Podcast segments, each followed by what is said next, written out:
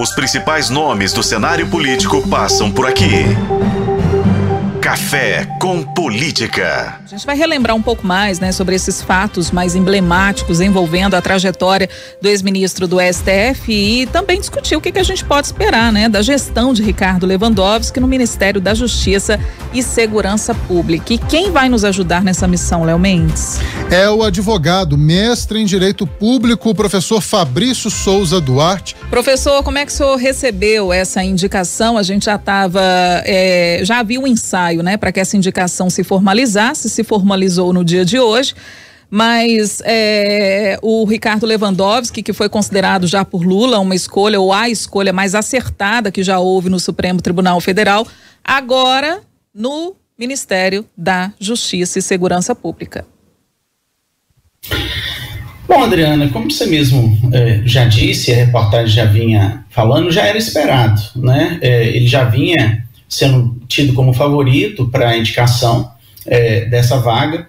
Em termos de qualidade técnica, de atributos para ocupar o cargo, me parece que o ministro, ex-ministro Ricardo Lewandowski tem é, esses atributos. Ele é um professor da Universidade de São Paulo, da USP, além, de, além de, da sua carreira na magistratura, foi desembargador no Tribunal de Justiça de São Paulo, é, tem uma vida dedicada ao direito. Me parece que, em termos de capacitação técnica e de conhecimento jurídico, ele é bastante recomendado, sim, para o Ministério da Justiça, como outros poderiam ser. Não é o único, evidentemente.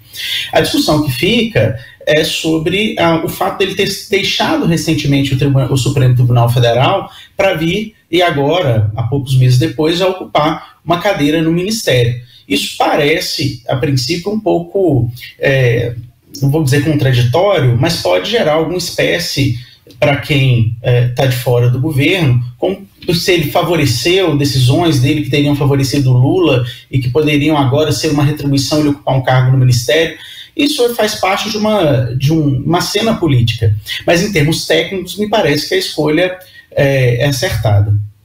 É, professor, aproveitando que o senhor deu essa deixa aí da cena política, a gente sabe que ah, talvez o principal objetivo da Suprema Corte do STF é defender os preceitos da Constituição e julgar os processos à luz da nossa Constituição Federal.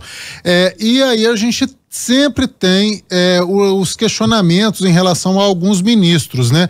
Lewandowski foi indicado então pelo então presidente Lula em 2006 e vários processos em que envolviam o presidente Lula, Lewandowski foi favorável ao réu, ao presidente é, nesses julgamentos. Senhor acredita que esses julgamentos foram seguiram aí à luz da Constituição ou teve algum viés político como é apontado agora pelos adversários?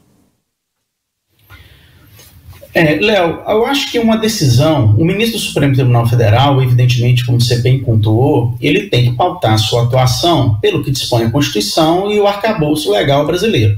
Isso é o que se espera não só dos ministros do Supremo, mas de qualquer juiz da primeira instância até o Supremo, que é a cúpula do Judiciário.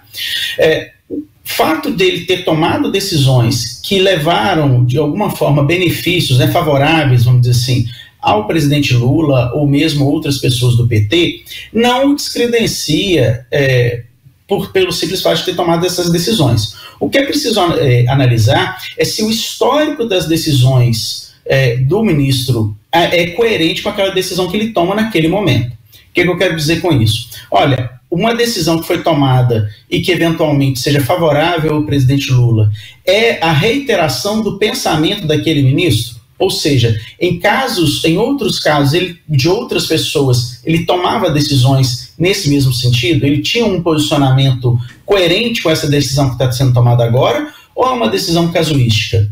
É, então, para que a gente pudesse falar uma, que é um jogo político, olha, a decisão teve um cunho político porque ele foi indicado pelo presidente A ou pelo presidente B, nós teríamos que analisar o histórico das decisões é, desse ministro é, para ver se ela é coerente. Havendo coerência com a jurisprudência, é, com o pensamento desse ministro, eu acho que a decisão não pode ser taxada é, de uma decisão de viés político. Ela é uma decisão como poderia ser tomada para qualquer pessoa. Então, eu acho que o primeiro ponto a ser verificado é esse. No caso do ministro Lewandowski, é, o que se ele foi apontado nessa, né, dessa forma durante a tramitação dos processos da Lava Jato como um ministro da área chamada garantista, que teria uma atuação mais em prol do, do respeito às garantias processuais é, e que teriam sido é, burladas pela Operação Lava Jato, por exemplo.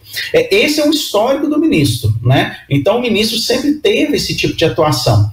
Então eu acho que é, é, o viés de pensamento dele, como de outros ministros do Supremo. Então eu acho que o que a gente precisa analisar é como é que é a, a decisão, a, o histórico dele, como é que é a decisão, a jurisprudência construída pelas decisões dele. Não me parece, é, é, a grosso modo, que ele tenha uma, de, uma decisão A ou B e está sendo agora retribuído por isso.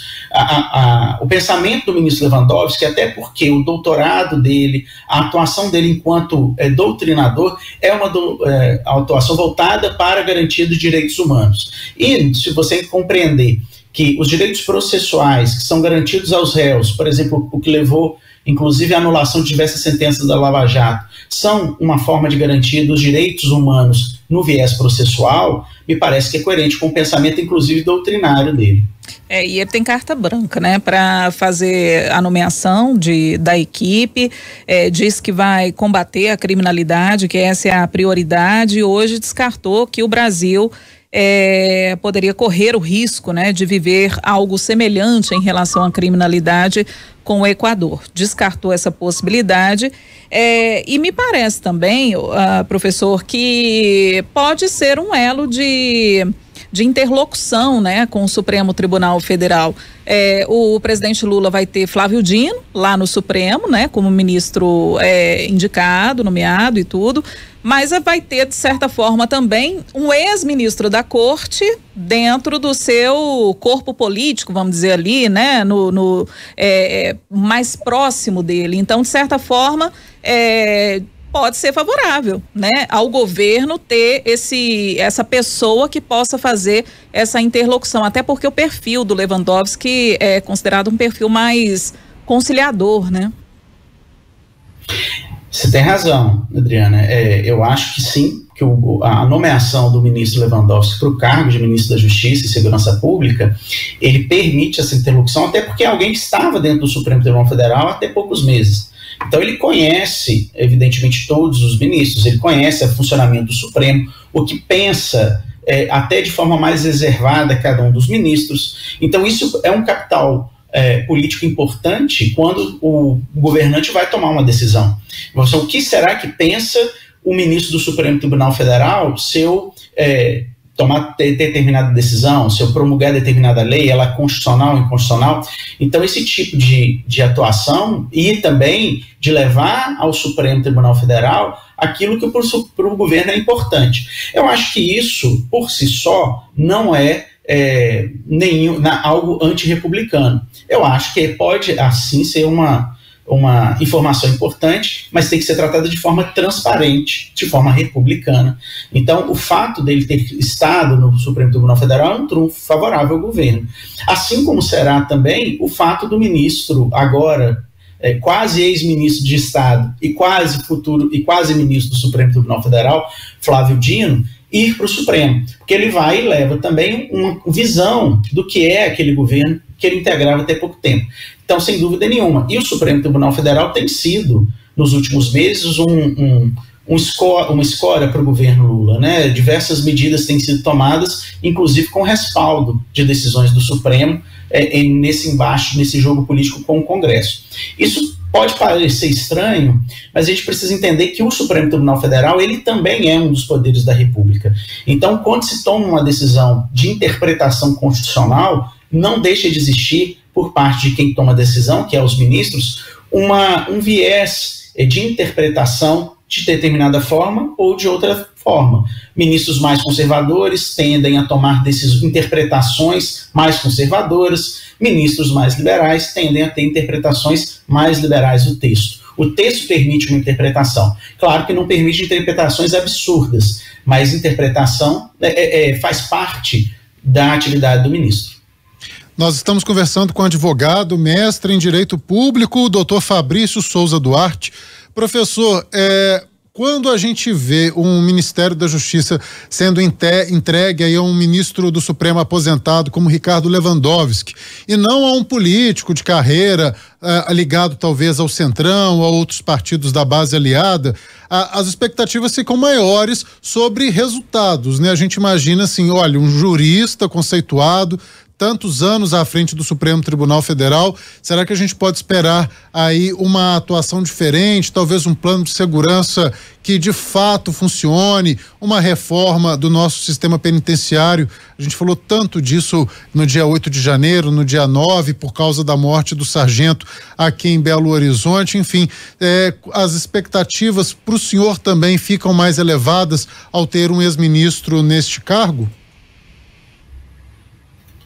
Sem dúvida. A gente tem a indicação de, de alguém que conhece o, o direito, alguém que conhece é, as normas, onde ele está pisando em termos no, é, normativos. Mas mais importante do que isso é que o ministro se é, ele conhece o direito, mas o funcionamento da administração, é, a burocracia estatal no bom sentido, não na burocracia, no, no mau sentido da burocracia, ele precisa ser respeitado. Então, mais importante do que a sinalização de ser um ministro com experiência jurídica, é que esse ministro também tenha a possibilidade de aproveitar o corpo técnico do, da, do Ministério, é, aqueles que realmente conhecem a área de segurança pública, aqueles que real, realmente conhecem como construir esse plano de segurança. O ministro, na verdade, ele é um grande gestor disso. Ele precisa se é, aparelhar de pessoas que conheçam a administração. Porque fazer funcionar essa máquina, mais do que conhecer do direito, é preciso conhecer do funcionamento, daquilo que faz a máquina efetivamente é, ter eficácia. E isso é que se espera do ministro. Eu acredito que a experiência que o ministro é, Lewandowski traz do Supremo Tribunal Federal, ela é importante, mas eu acho que ela tem que ser somada a um corpo técnico que possa fazer frente a essas demandas que são enormes no Brasil na área de segurança pública. É, é chegar a comparar o Brasil com a possibilidade de acontecer o do, o do que vem acontecendo no Equador já nos assusta. Então, de fato, nós precisamos de alguém ali que, mais do que conhecer o direito, conheça também o funcionamento da segurança pública. E aí a gente vai ter uma noção mais clara a partir do momento em que essas pessoas, né, é, forem indicadas, aparecerem, né, os nomes forem aparecendo à medida em que a escolha do, do ministro Ricardo Lewandowski se faça. Doutor Fabrício Souza Duarte, obrigada por mais essa participação, por essa entrevista. Na verdade, não é nem um convite, sabe, Léo? Eu costumo brincar com o doutor Fabrício, que é uma convocação. Eu já, já ligo para ele e falo assim: temos uma convocação para o senhor e não aceito não como resposta. Né, doutor Fabrício? É super espontâneo. O senhor aceita, assim, sem pressão nenhuma, né? Vinda de vocês é sempre uma convocação e sempre um prazer conversar, uma conversa de alto nível, uma conversa é, bem, bem além de alto nível, uma conversa que flui bem. Eu agradeço muito mais uma vez o convite. Obrigada, viu? Obrigada. Obrigado demais, professor. Até mais.